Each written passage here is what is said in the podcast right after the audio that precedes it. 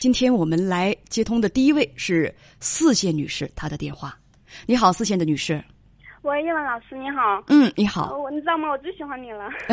谢谢，谢谢。嗯，对。然后我我想就是求助你一下，以后麻烦你帮我开导一下好吗？嗯。我我今年二十四岁，然后我小时候是留守儿童，然后我妈我爸老是就是叫我给我亲戚买一些那个东西，有买烟啊酒啊，还有牛奶啊，然后教我懂事干嘛的，就是。呃，稍等一下，姑娘，稍等一下。嗯嗯嗯。你今年二十四岁，请问你的父母多大年纪？我我我爸四十七岁，我妈四十四岁。家里就你一个孩子吗？呃，我还有一个弟弟，他今年十五岁。弟弟是十五岁，你是二十四岁。四岁。嗯，你是留守儿童，弟弟是吗？呃，不是的，我弟从小就跟我爸妈一起在外面，然后嗯长大的。哦，爸妈打工的时候带着弟弟，那为什么不带着你呢？嗯，就是。反正有嗯，我我心里面想的是，应该是有点偏心吧，因为他也说在嗯之前家庭条件不好啊干嘛的。其实我们我们家之前在我们村里面是条件还是蛮好的，我感觉。姑娘，正面的回答我。好好。你觉得弟弟可以留在你父母身边成长，而你却跟着爷爷奶奶一起生活，是因为什么？是因为你父母偏心？我妈重男轻女。嗯，其实就这么关键的一句话啊，很关键的一句话。好你刚才说，你的母亲经常让你给家里的亲人买礼物，这是从什么时候开始的？从我嗯出来上班之后，呃十十四岁我出来上班之后，然后每年回家或者是逢年过节，八月十五啊、中秋节都叫我给我呃舅舅，然后嗯嗯买就是买这些礼物。稍等，你是十四岁就不念书了，离家对打工？对。因因为因为叶叶文老师，我跟你讲哦，就是我小时候呃是有一段时间，大概是四五岁的时候是在外婆家住了两年，然后就是后面后面我又又转到我们就是读了好像读了三年的那个学习吧，然后转过来的时候我年龄已经好像是呃八岁九岁九岁多吧，然后嗯转转学证没有转过来，然后在我们村里面读小学的时候被称为是那个黑户，然后就是你很自卑，以后就这样，哎呀。你是想告诉我说为什么没有接着上学，对吗？嗯，对我小小时候成绩也不好。有一段客有一些客观的原因让你当时遇到了困难，可是并没有人帮助你去解决困难，而当时你还小。换句话讲，你父母当时并没有出力努力让你继续读书。对，因为在不用说因为什么，我懂，我懂，啊，我懂。咱们要说重点，我不是不让你说话，而是因为我我真的明白，大家也明白，你也明白，是吗？嗯嗯，咱们刚才说到买礼物，呃，你跟编辑讲说你在外地打工，每个月工资九千多，就是现在吗？还是是的哦，现在工资一个月九千多，母亲经常让你给家里的亲人买礼物，这是什么意思？为什么呢？他就说我我他们，因为他我妈跟我表弟还有我表哥他们都住在一起，然后嗯，我表哥我表弟也应该平时呃也会给他们买一些东西，然后他就说叫我去呃。又又给我大舅还有我那个我姨父买买各种烟酒，我可不可以这么理解？平时他们在一块儿打工，有一些人情往来，嗯，这个人情是该还的，但是你妈妈她不会自己还这个人情，让你去还这个人情，对，让你去回这个礼，对吗？对，是的，因为但是我我是我是我我在我表哥我表弟前面是出来。咱们刚才说到，母亲经常让你给家里的亲戚买东西是回礼。那么每次，咱们就说每个月吧，大概是让你买多少次礼物啊？呃，两三节日吧，两三次吧，就是中。就像八月十五，然后或者是放假，只要是我因为我们没住在一起，我回去了，我买我买一些那个呃牛奶干嘛的过去看我妈妈，因为我们没有住在一起，然后她就会叫我也给我。稍等，你的意思是说也并没有固定的时日？对，没有固定的规律，只要是节假日，你妈妈就会告诉你，只要你回来看望他们，家人要团聚的时候，必须要给这些亲戚买礼物。啊，对对，只要是我买给我妈、我妈、我爸，然后他就必须叫我买给我大舅、我姨父，还有我那个我舅妈，还有我那个小姨他们。说每次买大概需要就是七百到八百元。嗯。呃，那这个这种赠送礼物啊，给亲戚买礼物，那你是什么意思？你不认同？你不想？你不？你你你不想买？怎么说呢？我那班老师我很矛盾，因为小时候然后在我舅舅家也待过一段时间，他们确实对我也很照顾，然后嘛出来了，嗯，就是现在吧。你的意思是说，按理讲，你受过舅舅他们之就是他们的恩惠，不过呢，在心理上多少对这个买礼物还是比较抵触的，是吗？嗯，是还是不是？是的，是的。那么抵触来自于哪儿呢？抵触是来自于你觉得买礼物花费太多，还是说你觉得没有必要？不不不，不是不是不是，因为我之前，因为我之前在此之前我也买好多的，然后也也付出很也也是买很多的。当但但但是后来，呃，我我妈妈就是说我还是说我不孝顺，然后还是说我给的不够。就是我就我所所以后来我就不想不想买了。哦，就是你这样买礼物，本来是出自于自情自愿，给那个给过你恩惠的舅舅啊，给给那个亲人他们买礼物。不过不管你是你按照自己的意愿去买礼物，但是你你妈妈总是不满意，说你给的不够，说你应该给舅舅他们买东西买的更多，是吗？啊，之对，然后嗯嗯。就是给我外婆、我外我外公每年回家都会给他们呃很多，就是给他们不低于五五六百块钱的那个钱的。然后后来，后来就是我妈还是老是说我嗯给的不够，然后不孝顺。那多少是多呀？他多少是多？他觉得多少是多呀？就你每次买东西大概是需要七八百块的，这这个七八百块给那个亲人买礼物，他认为应该买多少钱的？每次回去给你的爷爷奶奶每个人大概给五百块。那他认为该给多少啊？嗯，这个问题我因为我也没有嗯面就是正面的问过我妈，因为她她说那个你买的太少，不够尽孝的，显得不孝顺，可能也让他觉得没面子。那是多少他才满意呢？你有没有考虑过？多少他都不满意？咋叫多少他就不满意？这是七八百块钱的礼物，你要买七八千块钱的礼物，他会不满意吗？不满。不满意，叶文老师。啊，我出来，我自从出来了之后，上班之后，我妈就要问我要生活费，然后我我现在在这边我自己租房子，然后我自己也比较。小姑娘，咱不要所问非所答。嗯。我就问你，多少你妈妈才满意？那你说七八千她都不会满意？那我要给七八千吗？甭抬杠，其实我先抬的啊。呃，我是想说，到现在为止，你每个月会给你妈妈、爸爸生活费吗？就是每每个月会给他们钱吗？现在我自己过来这边，我不给了。什么时候给？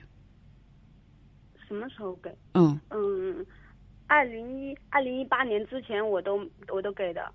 二零一八年跟他们住在一起，因为我跟他们住在一起，我都给的。然后我说来这边了，就是来这边工作了之后，我就。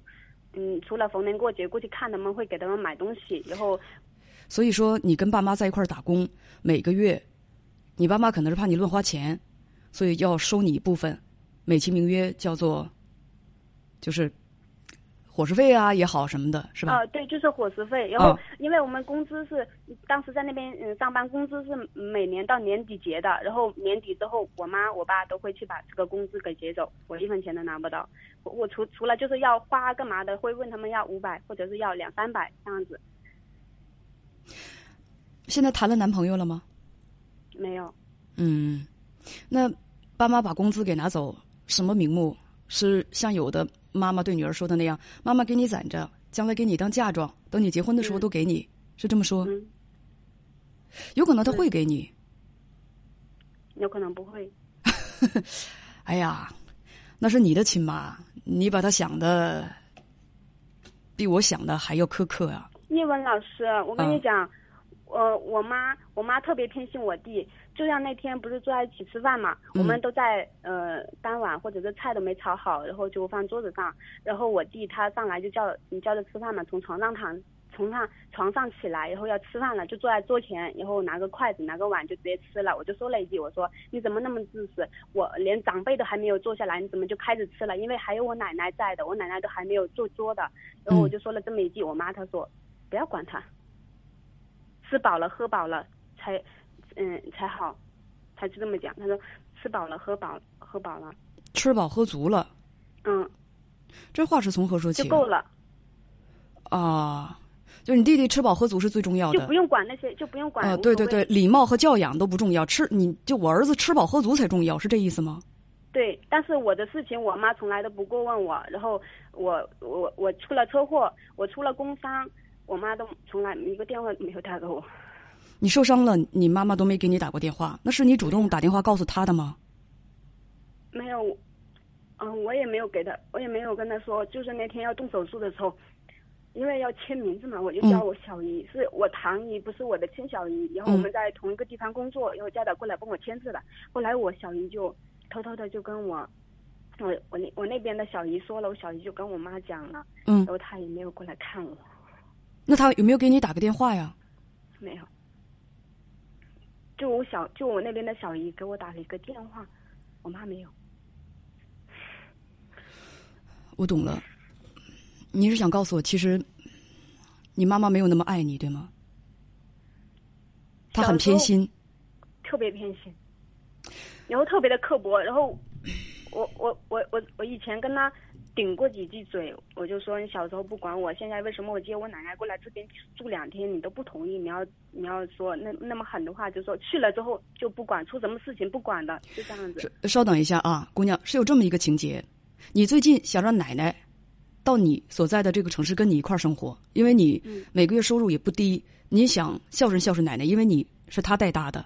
但是你母亲不让奶奶去，说如果奶奶去了出了什么意外不管，这啥意思啊？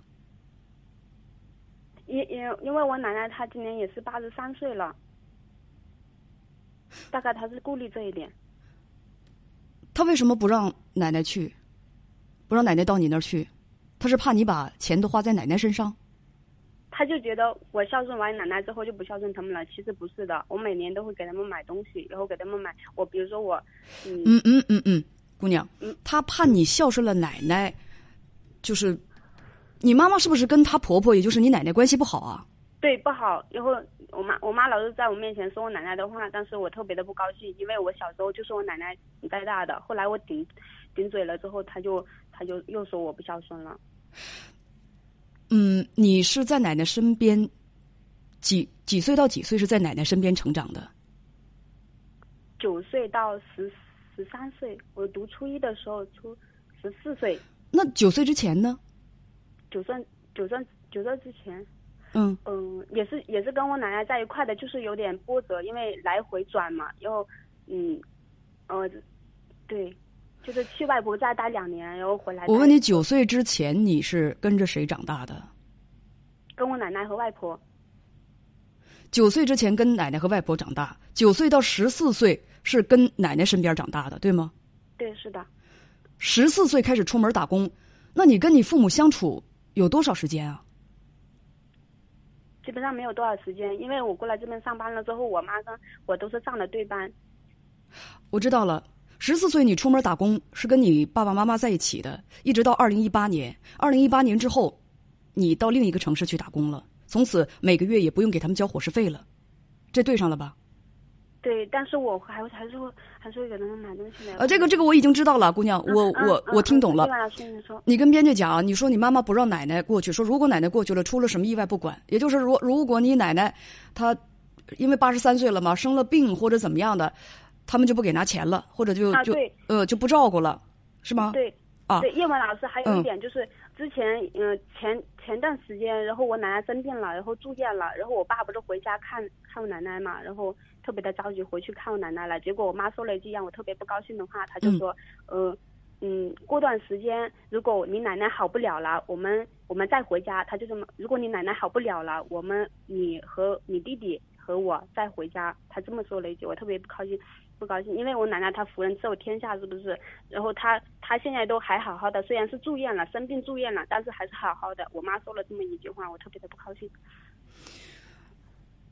嗯，你还告诉编辑说，你妈妈平时总叫你给弟弟买衣服、发红包。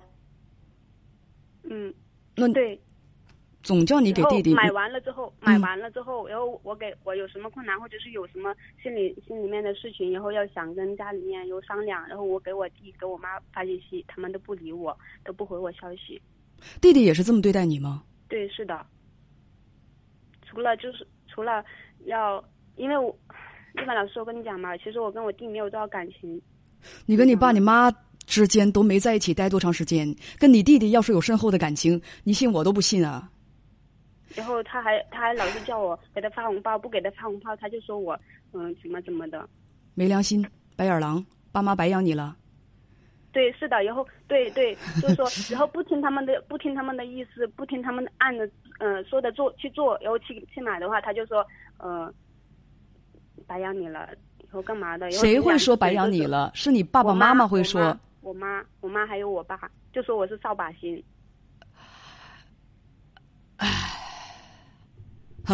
我已经有多少年没听过“扫把星”这个词了，我都觉得这个对不起，不不不是，我说我觉得这个词儿已经淹没在这个固执堆当中了，淹没在历史垃圾当中了。没想到有一天还能够听到这个词儿，就是大家都是现代人，什么现代人能说出这个词儿，而且用它来辱骂自己的亲生女儿，辱骂自己的亲生女儿。我妈老是，我妈老是侮，我妈老是贬低我，老是侮辱我，老是说我不如我表哥我表弟，然后老是说我不如这个亲戚那个亲那个亲戚，以后就说，嗯嗯，以后如果谁谁家谁家娶到了你之后怎么怎么样，然后，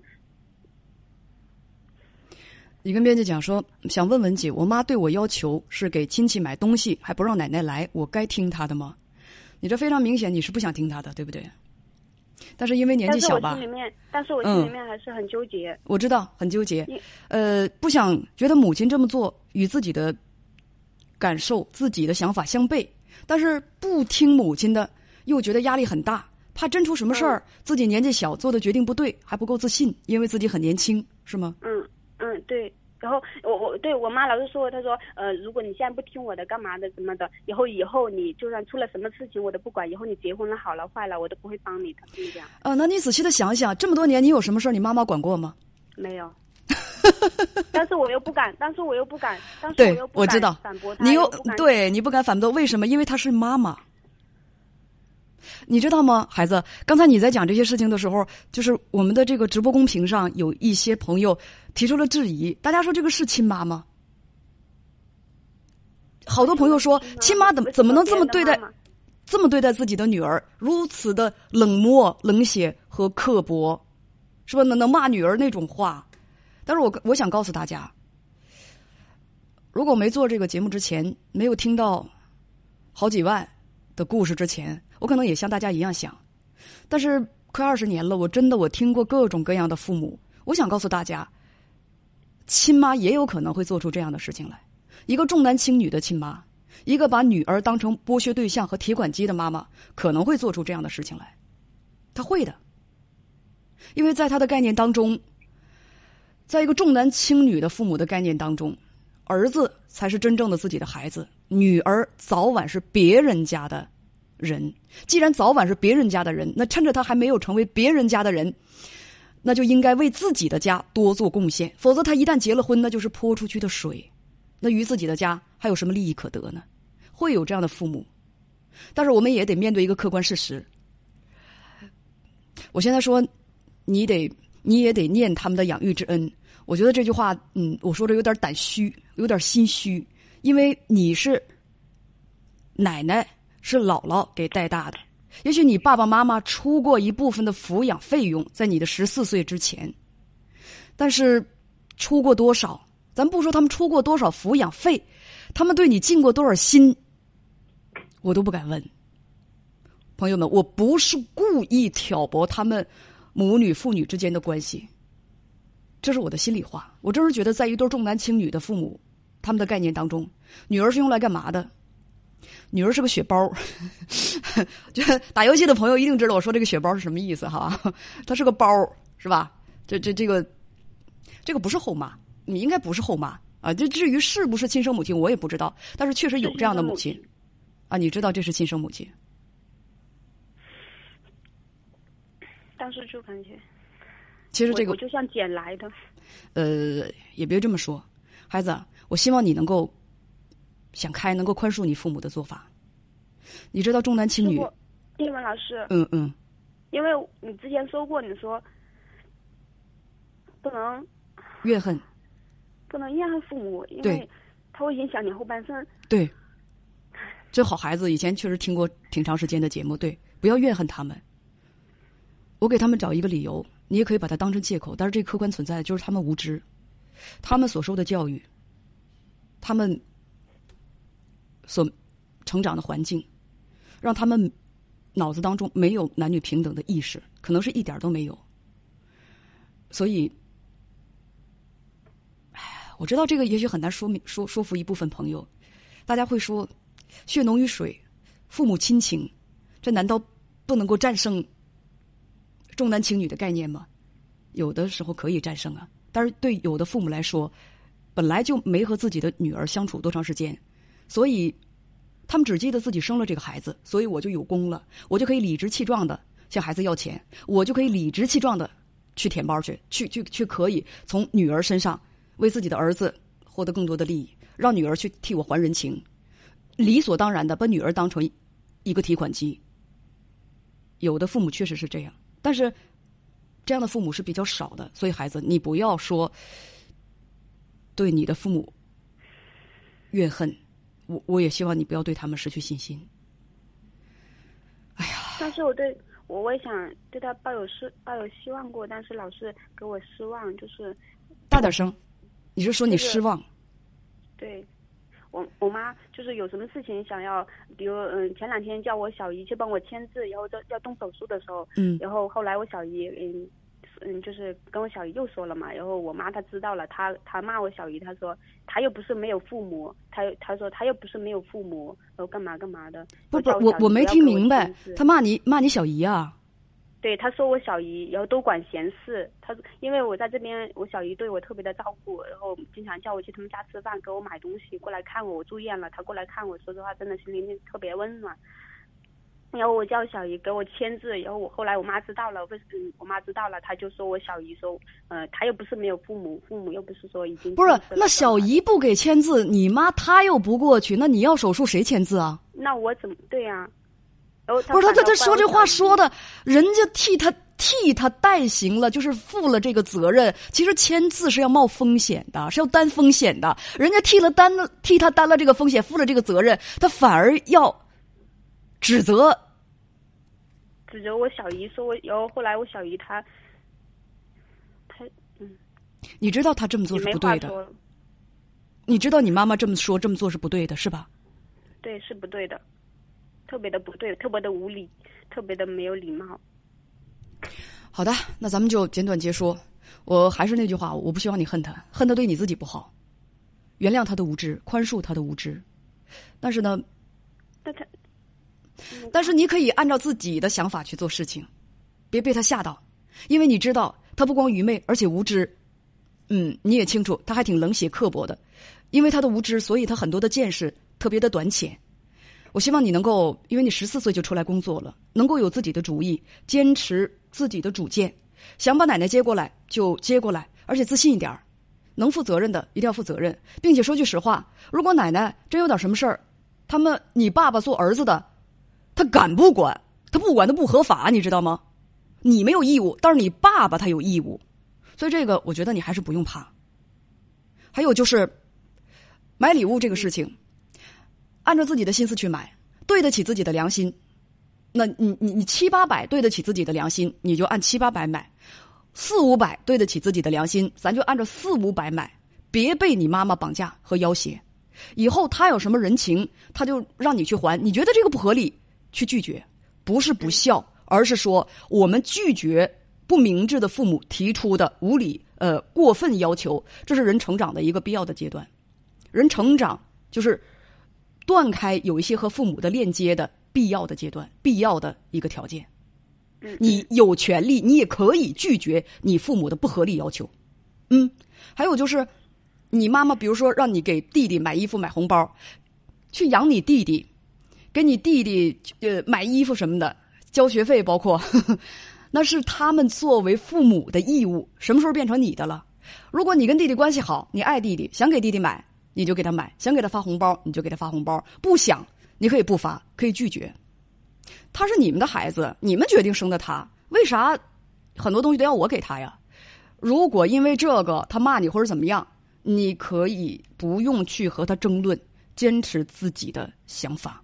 慢慢的，有过几次之后，你父母知道，不是他们提出的所有的要求，有道理的、没道理的，你都答应，他们摆弄不了你，这种格局就形成了。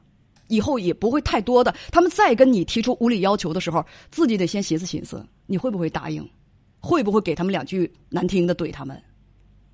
对大家说，高兴就买，不高兴就不买。有些我们该负的责任、该拿的钱啊，该该该该去那个就走的人情，那你去，自己要有一个主见，要有一个清晰的判断。嗯嗯，叶婉老师，我还有一个纠结，就是嗯，就是我总想，我心里面总想，家里面姐姐弟不就是兄弟不多，然后我就一个弟弟，然后。嗯，我就想维护好这个姐弟关系，但是让我失望，以后给他钱他就孩子两件事儿。第一件事儿呢，我们要学会包容。你别忘了，你弟弟才十五岁，而且他是你父母教育出来的弟弟，你父母并不明智，所以说这事儿不能全怪你弟弟啊。第二呢是，听我说，第二点，关系好是双方面共同努力的结果，你也不可全责怪你自己。我们。以前有句俗话就传下来：“剃头挑子一头热哪行啊？得两头一起热呀。”嗯，时间关系，咱们就聊到这儿，好吗？好的，好的，谢谢你，伊万老师。嗯，我欢迎你，有什么事儿或者想不开的，你再跟我联络。再见。嗯，谢谢你。嗯，再见。